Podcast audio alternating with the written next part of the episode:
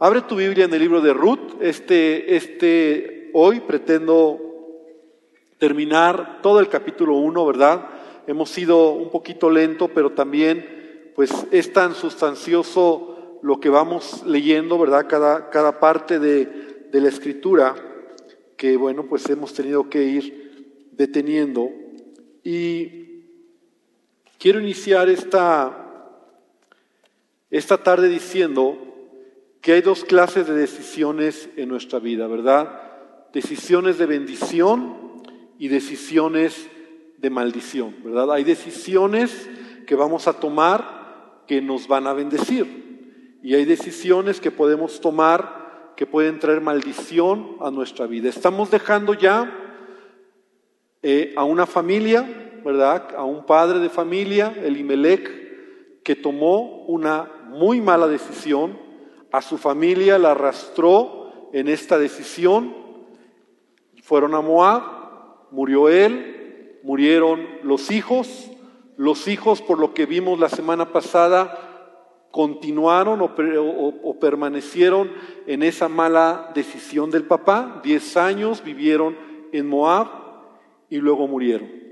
Y entonces vemos cómo la esposa y las esposas, ¿verdad?, de los hijos las nueras de Noemí, empezando por Noemí, toman una decisión. Y esa decisión es una buena decisión porque regresan a Belén, ¿verdad? Empezaron camino hacia Belén y entonces vemos cómo Noemí camina hacia Belén tomando una buena decisión, ¿verdad? Vemos que fue una decisión de parte de su esposo incorrecta, porque ahí no hubo fruto, no hubo bendición, no hubo prosperidad, ella se quedó sola, sin nada, viuda, eh, herida en su corazón, ¿verdad? Todo le pasó. Entonces, es aquí donde vemos en los versículos en Ruth capítulo 1 que dice la palabra de Dios que Noemí se levantó con sus nueras en el versículo número 6 y regresó de los campos de Moab porque oyó que en, el campo de Moab, porque oyó en el campo de Moab que Jehová había visitado a su pueblo para darles pan. Salió pues del lugar donde había estado y con ella sus dos nueras y comenzaron a caminar para volverse a la tierra de Judá. Y en el camino, dice la palabra de Dios, que Noemí les dijo a sus nueras que regresaran hacia a Moab, ¿verdad? Les dijo, ¿para qué me siguen?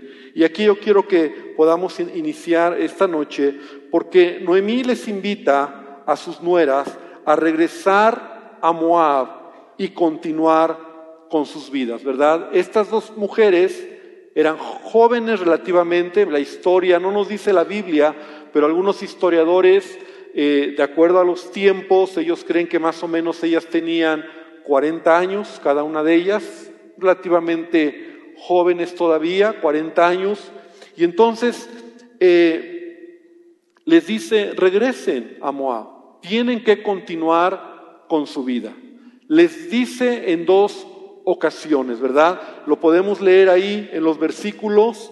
En el primer versículo dice en el versículo 8, Noemí dijo a sus dos nueras, andad, volveos cada una a, su a la casa de su madre, Jehová haga con vosotras misericordia como la habéis hecho con los muertos y conmigo. Os conceda Jehová que halléis descanso, cada una en casa de su marido. Luego las besó y ellas alzaron su voz y lloraron. Fíjate, es el primer momento.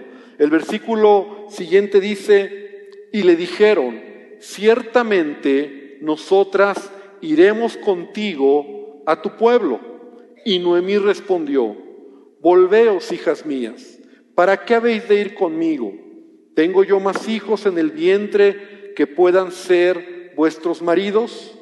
Volveos, hijas mías, e idos, porque yo ya soy vieja para tener marido, y aunque dijese esperanza tengo, y esta noche estuviese con marido, y aún diese a luz hijos, habíais vosotras, habíais vosotras de esperarlos hasta que fuesen grandes?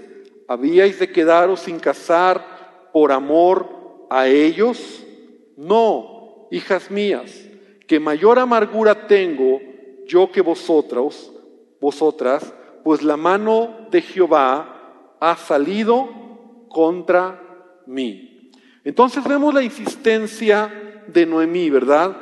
Para que ellas regresen y rehagan su vida. Ahora, quiero que aquí podamos detenernos porque el versículo 13, la frase que dice Noemí, les dice, habíais de quedaros sin casar por amor a ellos. No, hijas mías.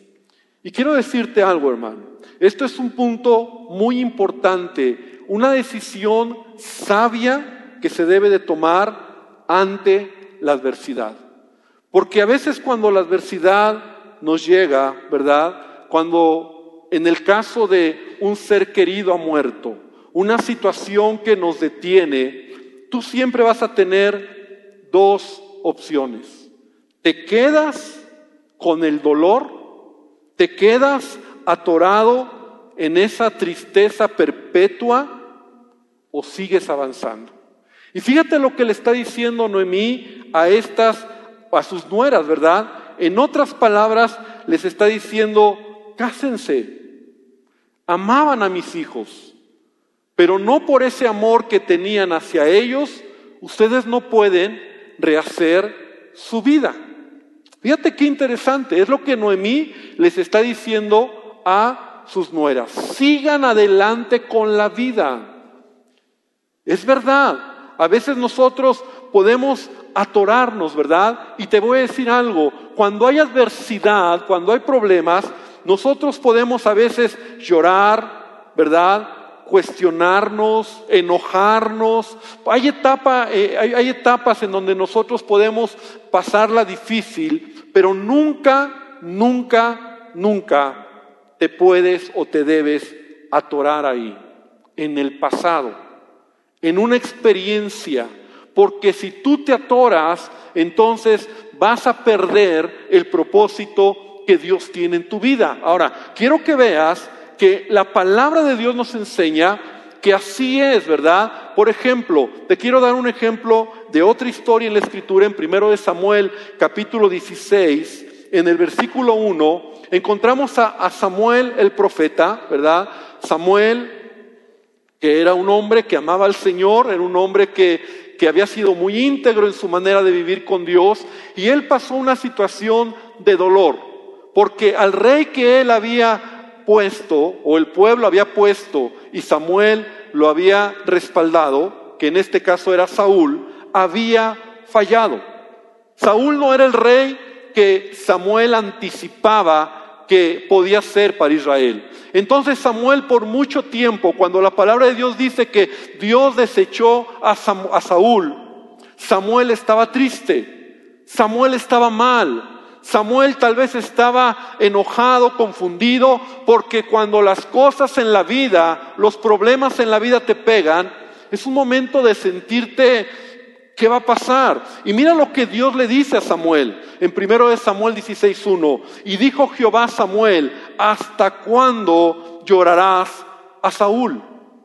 Y esas palabras a mí me resuenan porque sabes qué? Es algo que Dios le está diciendo a Samuel. ¿Hasta cuándo te vas a quedar con ese dolor? Sigue adelante. Yo he desechado a Saúl, pero hay algo mejor por delante. Y por delante venía, ¿verdad? La oportunidad que, que Dios iba a usar a Samuel para que ungiera a David como el siguiente rey en Israel. Entonces, ese es un punto porque así es la vida. Y a veces Dios dice, está bien que llores, está bien que te lamentes, está bien que has pasado un momento difícil, pero tienes que seguir adelante. Quiero, quiero que veamos otra historia, ahí en Samuel también, primero de Samuel, capítulo 30. Esta es una historia que también es muy interesante, solamente la quiero mencionar, de David. David, antes de ser rey, ¿verdad? Y que él estaba siendo perseguido por Saúl. Llegó momentos en su, en su periodo de persecución que él tenía cierta bonanza, ¿verdad? Él estaba tranquilo, y entonces dice la palabra de Dios que él vivía en una región que se llamaba Ciclag, en Ciclag. Y entonces dice que cuando David y sus hombres vinieron a Ciclag al tercer día, porque había salido David con todos sus hombres a, la batalla para eh, obtener eh, cosas para, para subsistir, para vivir. Dice que los de Amalek habían invadido el Negev y a Ciclag, y habían asolado a Ciclag y le habían prendido fuego, y se habían llevado cautivas a las mujeres y a todos los que estaban allí, desde el menor hasta el mayor. Pero a nadie habían dado muerte, sino solo se los habían llevado al seguir su camino. Vino pues David con los suyos a la ciudad, y he aquí que estaba quemada, y sus mujeres y sus hijos e hijas habían sido llevados cautivos. O sea, imagínate la historia. David regresa de la batalla con sus valientes y ve la ciudad donde él vivía quemada y los amalecitas se habían llevado a toda la gente, los habían capturado y se los habían llevado, entre ellos su familia, la familia de los, de, los que iban con él, entonces era un momento de tragedia, era un momento difícil. Imagínate, como que algo que hoy estás bien y en un rato las cosas cambian totalmente. ¿Qué sucedió? Dice que entonces David y la gente que con él estaba alzaron su voz y lloraron, ¿verdad? Porque obviamente al ver esa escena les dio preocupación, tristeza, dolor. Su familia a lo mejor la habían matado, aunque la Biblia nos dice que no habían matado a nadie, pero ellos pensaron, mataron a mi esposa, mataron a mis hijos, mataron a mi familia, me quedé solo y entonces empezó a haber tristeza, empezaron a llorar hasta que les faltaron las fuerzas para llorar. La Biblia dice que hay tiempo para todo. ¿Te acuerdas en Eclesiastés? Tiempo de llorar y tiempo de reír. A veces los momentos de llanto son necesarios, pero no te puedes quedar ahí. Sigue diciendo, las dos mujeres de David, Ainoam, Jezreelita, y Abigail, la que fue mujer de Namal, de Nabal, el de Carmel, también eran cautivas. Y David se angustió mucho porque el pueblo hablaba de apedrearlo, porque todo el pueblo estaba en amargura de alma, porque un momento de tragedia te puede hacer tomar malas decisiones. Pero ve lo que sigue diciendo. Todos ellos estaban en amargura de alma, cada uno por sus hijos y por sus hijas, mas David se fortaleció en Jehová su Dios. Y te dejo de tarea para que no leas ahorita la historia, pero la Biblia dice que David fue a Dios, consultó a Dios y Dios le dijo, ve porque yo te voy a devolver a todos los que han sido cautivos y también a los de Amalek. Ahora, a lo que voy es a esto. David pasó un momento difícil de llanto, de tristeza, de incertidumbre, pero él tenía que seguir adelante. La palabra de Dios nos enseña entonces que lo que tenemos que hacer en la vida es, cuando hay tragedias, olvidando lo que queda atrás, me extiendo lo que está adelante. Es lo que Noemí le está diciendo a sus nueras. Ustedes amaban a mis hijos, pero no pueden quedarse ahí, pueden casarse. Entonces cuando enfrentas desilusiones, muerte de seres queridos, incluso golpes en el corazón, la mejor decisión, la mejor decisión siempre será seguir adelante. No puedes quedarte ahí en la autolástima. No puedes quedarte ahí diciendo, bueno, es que pues aquí me voy a quedar. Tienes que avanzar. Y es lo que Noemí les está diciendo a sus nueras. Ahora, dice la palabra de Dios que después de varias veces que Noemí insistió, regresen a su tierra, dice en el versículo 14, Ruth 1.14, que ellas alzaron su voz y lloraron. Orfa besó a su suegra, o sea, Orfa se regresó a Moab. Y Noemí, perdón, Ruth se quedó con ella. Aquí vamos a ver algo muy importante, ¿verdad? Porque Orfa, aquí hay otra decisión de dos mujeres. Una tomó una decisión basada, escucha bien, en sus creencias, en su familia, en sus creencias religiosas. Mira lo que dice el versículo 15. Cuando, cuando se va Orfa, le dice Noemí a Ruth, ¿verdad? He aquí, tu cuñada se ha vuelto a su pueblo, ¿y a qué dice? Y a sus dioses. Vuélvete tú tras ella.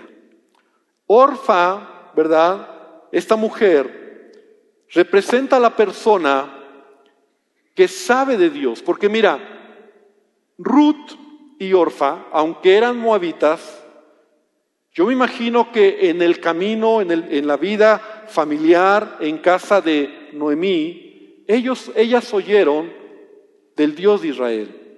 Ellas oyeron de lo que Dios era. Por, la razón que me, me puedo hacer esta aseveración es porque la decisión de Ruth es totalmente diferente cuando le dice, tu Dios será mi Dios. ¿Verdad? Entonces, pero Orfa, aunque había oído del mismo Dios, ella regresa a dónde? A su tierra y a sus dioses. Y esto es muy interesante porque Orfa, como te decía, representa esa persona que a veces sabe de Dios, oye de Dios, viene a la iglesia, pero en el momento que tiene que tomar una decisión por Dios o por lo que ella quiere hacer, su decisión es volverse hacia atrás. Yo no sé si tú has conocido gente así, que oye de Dios, sabe de Dios, viene a la iglesia incluso, pero cuando viene un problema, un momento importante de decidir, ¿qué vas a decidir? ¿Todo por Dios? ¿O dices, no, mejor me regreso a lo de antes?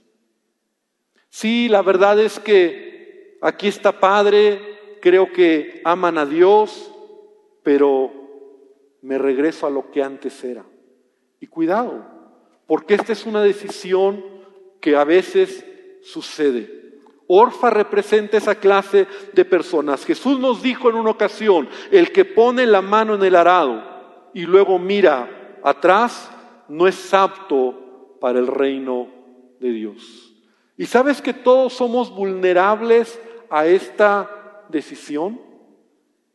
Yo no sé si en algún momento tú aceptaste a Cristo o tú vienes a la iglesia, tú conoces al Señor y a lo mejor de repente ha venido a tu mente la idea de decir, mejor me regreso a lo de antes. A lo mejor no. Pero si es así, mejor estaba bien como antes.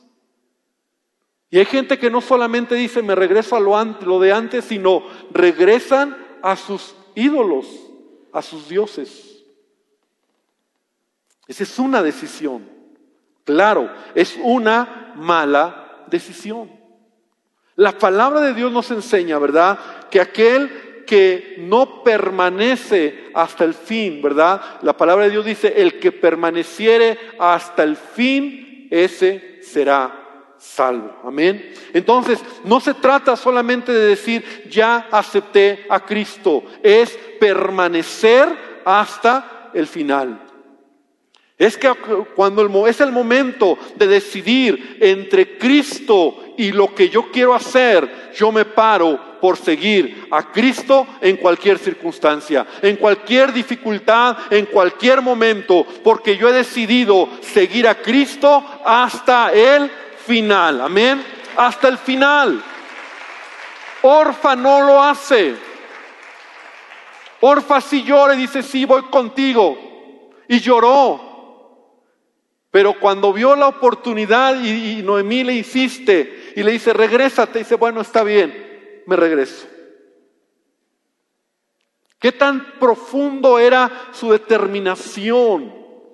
¿Sabes? Aceptar a Cristo, recibir a Cristo en nuestro corazón. Qué tan profundo, qué tan arraigado verdaderamente tú has decidido seguir a Jesucristo y que sea el Señor de tu vida, no por un mes, no por un año, no cuando todo está bien, sino toda la vida hasta la muerte, en donde tú digas, yo verdaderamente he decidido seguir a Jesucristo. No es un cambio de religión, no es que antes tenías una religión, ahora tienes otra religión. Se trata de una relación con Jesucristo.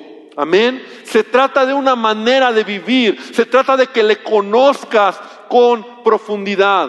Porque en el camino puede haber problemas. Pero Dios se agrada de aquellos que no se vuelven para atrás. Y mira, quiero que vengas conmigo a una escritura, al libro de Hebreos capítulo 10. Abre tu Biblia, por favor. Y quiero leer varios versículos de este capítulo 10 de Hebreos.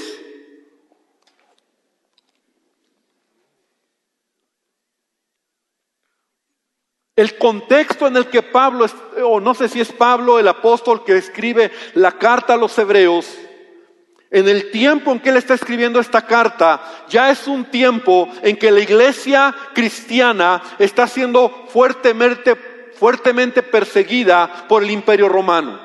El ser cristiano te costaba la vida. El aceptar a Cristo era garantía de que lo más probable es que si te encontraban siendo cristiano, te mataban. La persecución era mucha. Entonces en ese tiempo ser cristiano no era como ahora, ¿verdad? Donde bueno, quien quiere aceptar a Cristo y cualquiera lo dice, lo hace, pero no hay un compromiso por causa de Cristo. Entonces, ve lo que el apóstol está escribiendo en Hebreos 10, 23.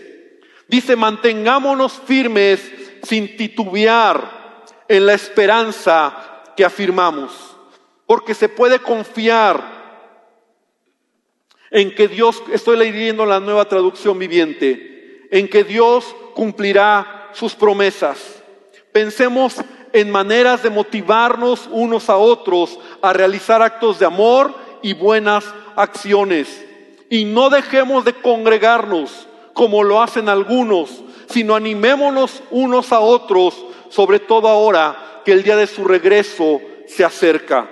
Queridos amigos, si seguimos pecando a propósito, después de haber recibido el conocimiento de la verdad, ya no queda ningún sacrificio que cubra esos pecados. Solo queda la terrible expectativa del juicio de Dios y el fuego violento que consumirá a sus enemigos. Pues todo el que rehusaba obedecer la ley de Moisés era ejecutado sin compasión por el testimonio de dos o tres testigos. Piensen pues cuánto mayor será el castigo para quienes han pisoteado al Hijo de Dios y han considerado la sangre del pacto, la cual nos hizo santos como si fuera algo vulgar e inmundo, y han insultado y despreciado al Espíritu Santo que nos trae la misericordia de Dios. Pues conocemos al que dijo, yo tomaré venganza, yo les pagaré lo que se merecen. También dijo, el Señor juzgará a su propio pueblo. Es algo aterrador caer en manos del Dios vivo. Acuérdense de los primeros tiempos, cuando recién aprendían acerca de Cristo.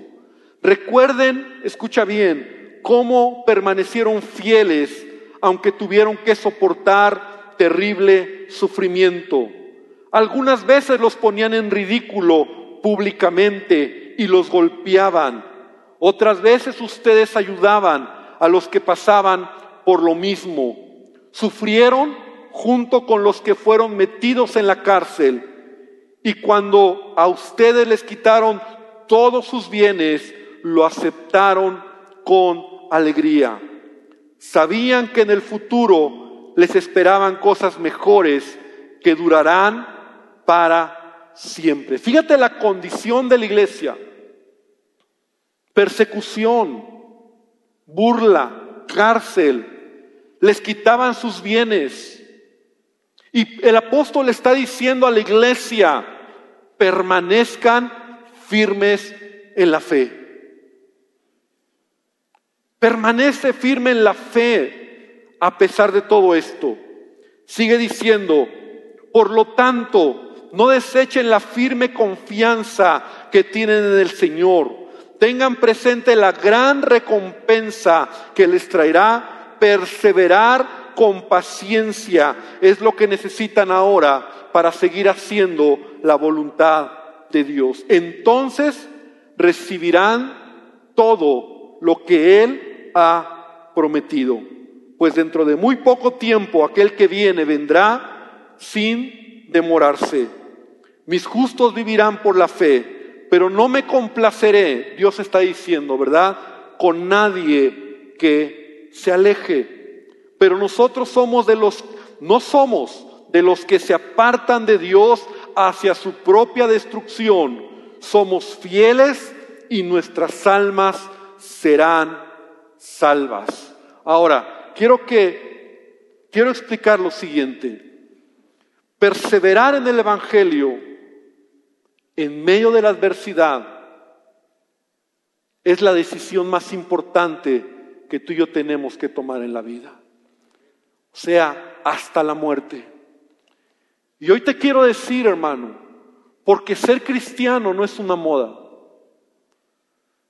no es un tiempo, no es hasta que mis problemas se resuelvan, no es hasta que todo esté bien y Dios, gracias por ayudarme y sigo haciendo de mi vida lo que quiero.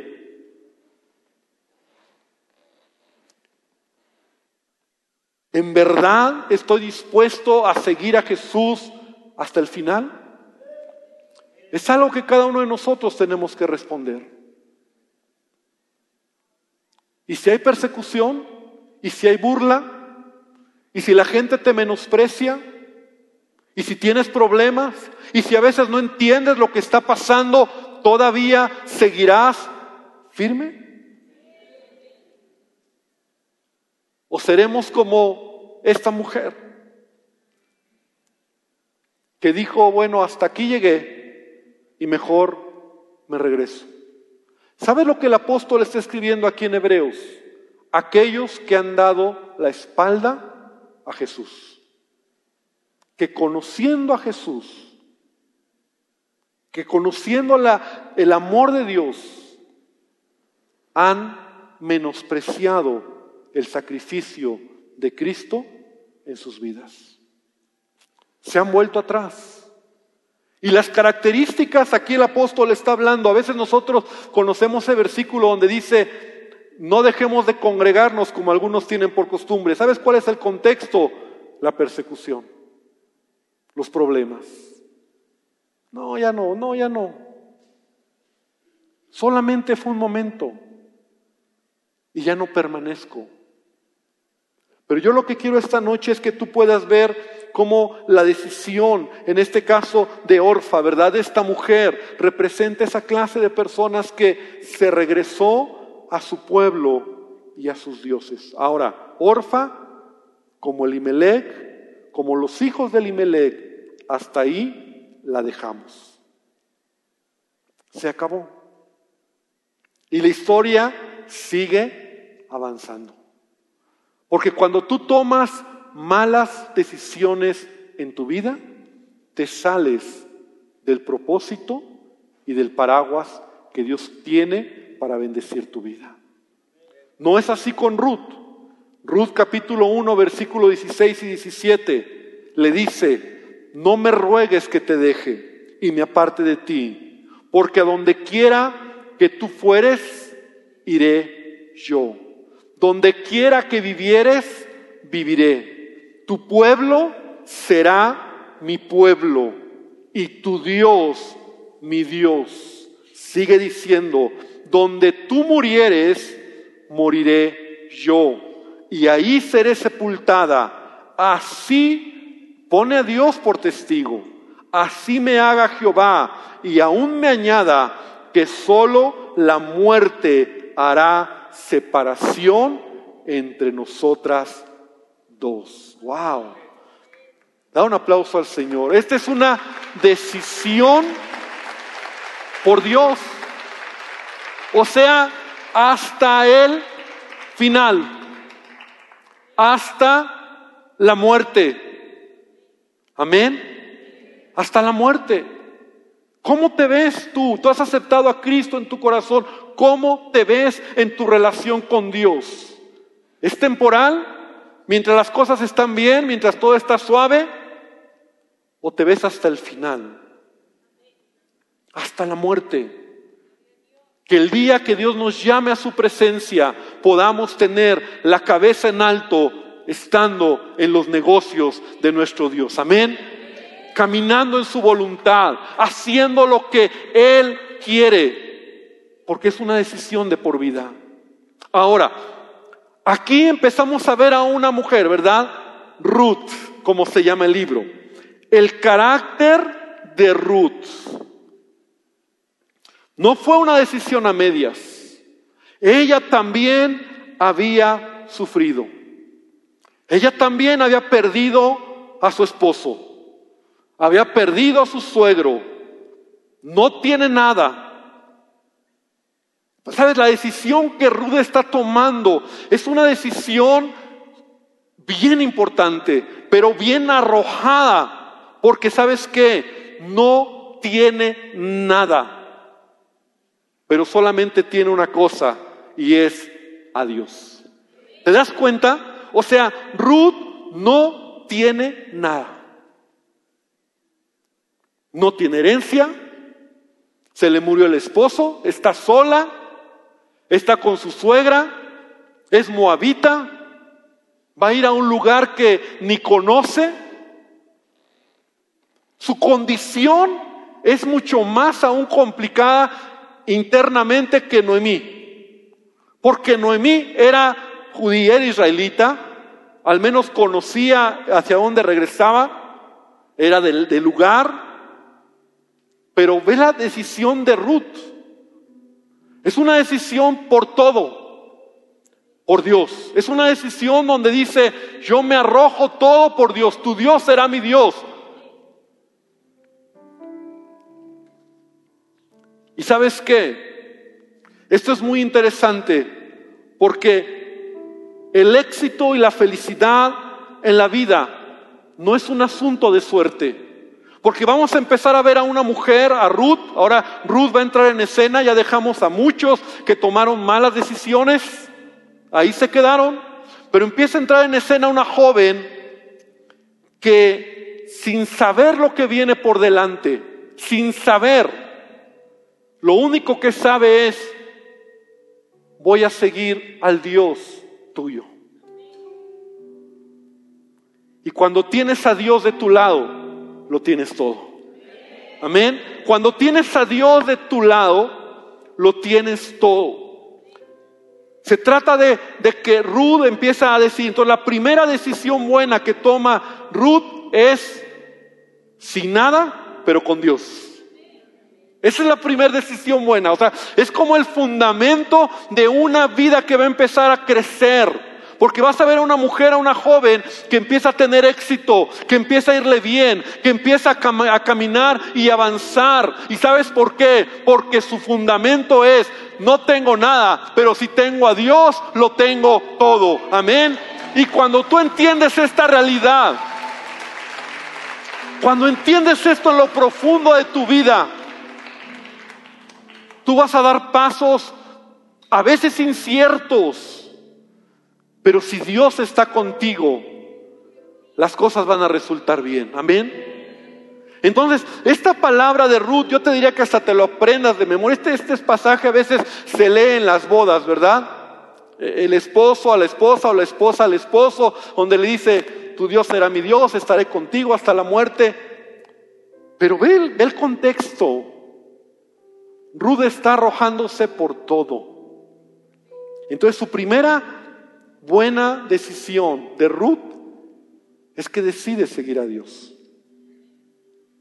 Pero, pero vemos varias características buenas de esta mujer.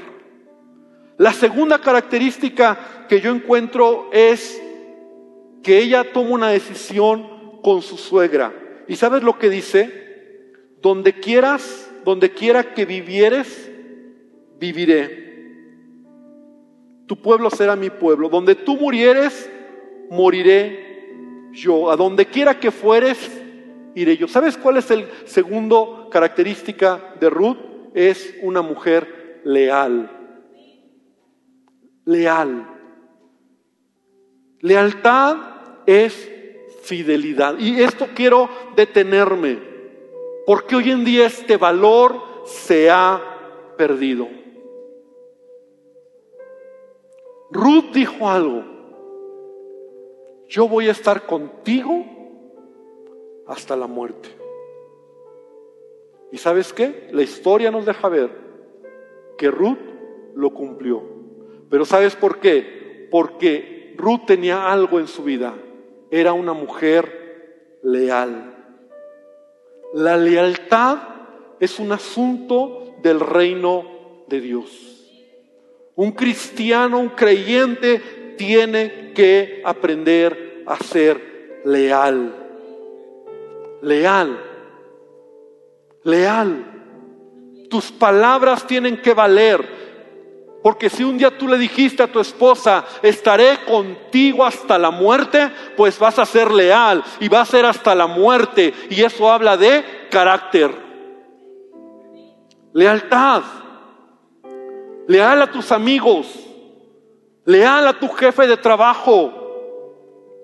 Leal a tu iglesia. Leal a la gente que está cerca de ti, leal a tu esposa. La lealtad es un asunto de vida o muerte. La mejor decisión que cualquier persona puede tomar es esta, porque lo que rige el éxito de una persona es la lealtad. Ruth no estaba jugando. Le dice, yo voy a seguir a tu Dios, tu Dios será mi Dios, pero también te digo, Noemí, voy a estar contigo en las buenas y en las malas hasta el final. Voy a estar contigo, voy a vivir donde vivas, voy a estar cerca de ti, es más, me comprometo, no se lo, no lo dice la Biblia, pero yo imagino, si era más joven, a cuidarte. La lealtad es algo que debemos desarrollar, porque lealtad es aquello con lo que uno se ha comprometido, aún en circunstancias cambiantes. La lealtad es un valor sin el cual nosotros nos podemos quedar solos, porque el traidor se queda solo. El que traiciona La lealtad es un compromiso a defender lo que creemos y en quién creemos. Cuando tú eres leal a alguien, logras llevar la amistad o cualquier otra relación en la etapa más profunda. Y finalmente la lealtad es una llave que nos permite tener éxito en todo lo que emprendemos. La lealtad.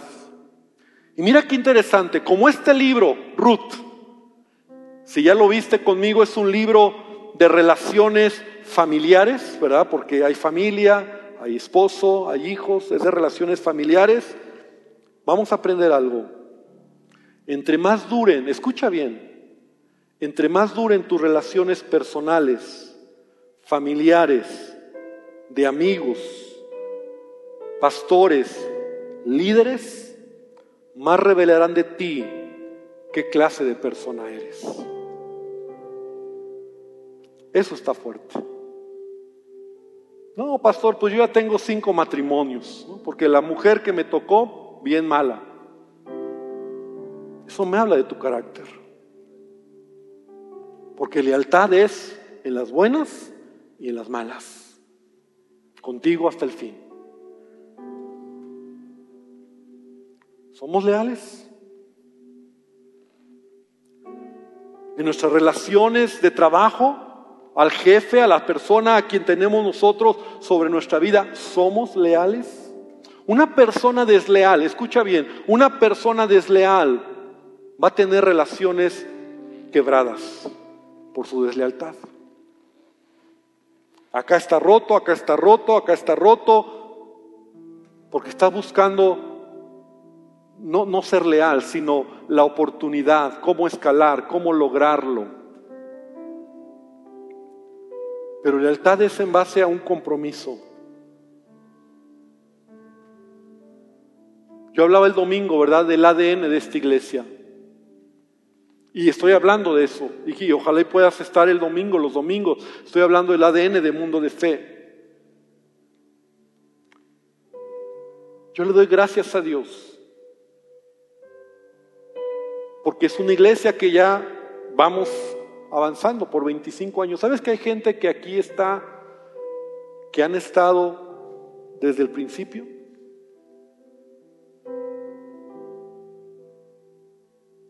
Hoy tenemos creyentes, ¿verdad? Que van de un lado a otro, a otro, a otro, a otro. Ahora sí que con el mejor postor, con la mejor lugar.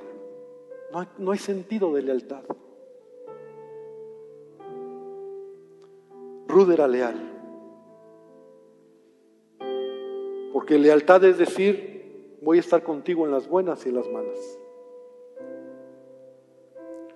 Tercer característica, y con esto concluyo, de Ruth es que Ruth tenía una actitud correcta ante las circunstancias que vivió.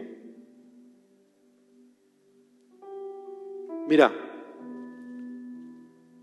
Ruth, a diferencia de Noemí, ¿verdad? Porque mira, ¿te acuerdas que dijimos que Noemí tomó una buena decisión? ¿Cuál fue la buena decisión? Regresar a Belén. Toma una buena decisión, pero tiene una mala actitud. Noemí. Eso es tremendo.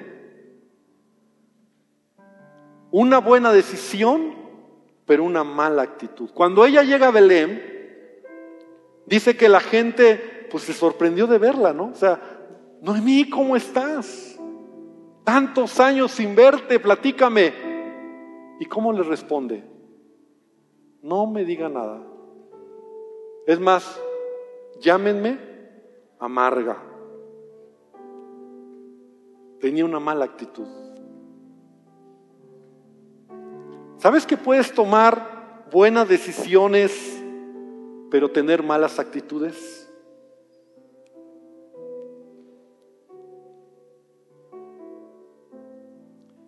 Y este tipo de acciones en la vida nos van a destruir. Yo recuerdo, ¿verdad?, cuando mi hijo era adolescente y yo le decía, ¿sabes qué? Tienes que ir a la iglesia, porque, ah, no, a la, adolescencia él no quería venir a la iglesia. Pobre de mi hijo siempre sale en las predicaciones. Pero él no quería venir cuando era adolescente. Ya no voy a la iglesia, no, no me gusta, no quiero. Entonces yo le decía, pues vas a ir, porque soy tu papá y mientras vivas en esta casa, me vas a obedecer. Y venía a la iglesia, obedecía, pero ¿sabes qué? Tenía una pésima actitud, porque se paraba y se sentaba hasta el frente con una cara cruzado de brazos, molesto, se dormía, no le importaba y demostraba, ¿verdad? Estoy aquí obedeciendo, pero con una mala actitud. Ahora, eso fue un una temporada en su vida, ¿verdad? Una etapa. Pero él no podía haber seguido así, porque cuando tú tienes, tomas decisiones correctas o lo que es una decisión correcta, pero tienes una mala actitud, no va a funcionar. No va a funcionar. Si él se hubiera quedado así todo el tiempo, hoy tiene ya una edad como joven y decir, con esa misma mala actitud en la iglesia, no puede ser. A veces nosotros tomamos en la vida así, y sabes qué, Noemí tomó esa buena decisión, pero una mala actitud. ¿Te imaginas cómo ella venía de regreso hacia Belén con su nuera quejándose? ¿O no? Porque dice aquí, estoy en amargura. Dios, es más, le echa la culpa a Dios de su problema. Es Dios. Lo dice ahí en el versículo, ¿verdad? En el versículo 16, bueno, más adelante, el 20. No me llames Noemí, sino Mara, porque en grande amargura me ha puesto el Todopoderoso. Yo me fui llena, pero Jehová me ha vuelto con las manos vacías. ¿Por qué me llamaréis Noemí? Ya que Jehová ha dado testimonio contra mí y el Todopoderoso me ha afligido. Versículo 13 es el que buscaba. Cuando le dice, váyanse, no hijas mías, que mayor amargura tengo yo que ustedes, pues la mano de Jehová ha salido contra mí. O sea, Noemí estaba amargada. Aunque va a Belén, pero estaba enojada. Camina con alguien amargado, enojado, molesto. Y mira, Ruth tiene una buena actitud y lo vamos a ver. Aunque ya, ya, ya no lo vamos a ver, yo creo, pero ya se acabó el tiempo. Pero ¿sabes qué?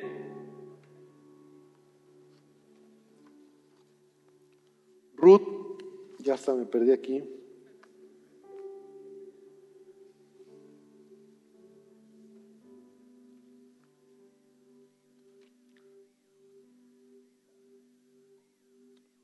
Ruth tenía más que perder, pero ella siempre tuvo una buena actitud. Ahora, Noemí estaba amargada, pero te voy a decir las circunstancias de Ruth.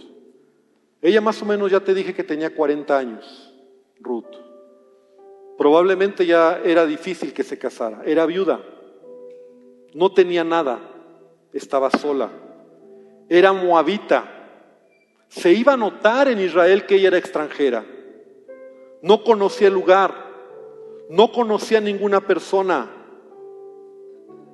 Y todo esto a Ruth le pudo haber causado conflicto, pero ¿sabes qué? Ella tiene una buena actitud.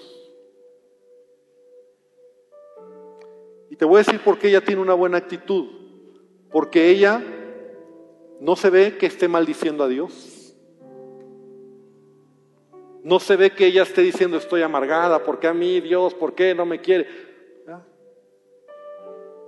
Ella está tranquila. Ella no está maldiciendo, no está diciendo por qué mi pasado. Ella tiene una actitud diferente. Y con esto quiero terminar. Yo quiero invitarte a que hoy podamos aprender, porque empezamos a ver ahora y toda nuestra historia va a cambiar en Ruth, en Noemí y en otro personaje que vamos a ver la semana que entra. Noemí llegó a Belén con una mala actitud, quejándose de Dios, echándole la culpa a Dios de sus de las malas decisiones de su marido. Porque el que los había llevado ahí era su marido. Ella decía que era Dios el que había estado contra ella. Ella a sí misma se nombró amarga. Y a pesar de eso, Ruth convivió con ella. Fue leal. Caminó con ella hasta llegar a Belén. La pregunta que esta noche tenemos que hacernos ¿Cuál es nuestra actitud que también nosotros decidimos tener ante la vida? Porque una actitud, acuérdate que es una decisión sobre algo. Esa es la actitud. La actitud es algo que tú decides ante la vida. Decides estar enojado, decides estar alegre, decides darle gloria a Dios, decides quejarte de Dios, decides estar molesto por todo, gritar. Esa es la actitud, tu actitud. Es lo que tú predeterminas y que tú sabes que vas a hacer ante cierta circunstancia. Y esta noche yo quiero invitarte a que oremos y que le digamos a Dios, porque vamos a aprender más la siguiente semana sobre este tema. Varias decisiones que Ruth tomó correctas. La primera, poner a Dios en primer lugar. La segunda, ser leal a sus palabras y a su suegra. Y la tercera, ante circunstancias desagradables, no se quejó, no anduvo hablando cosas malas.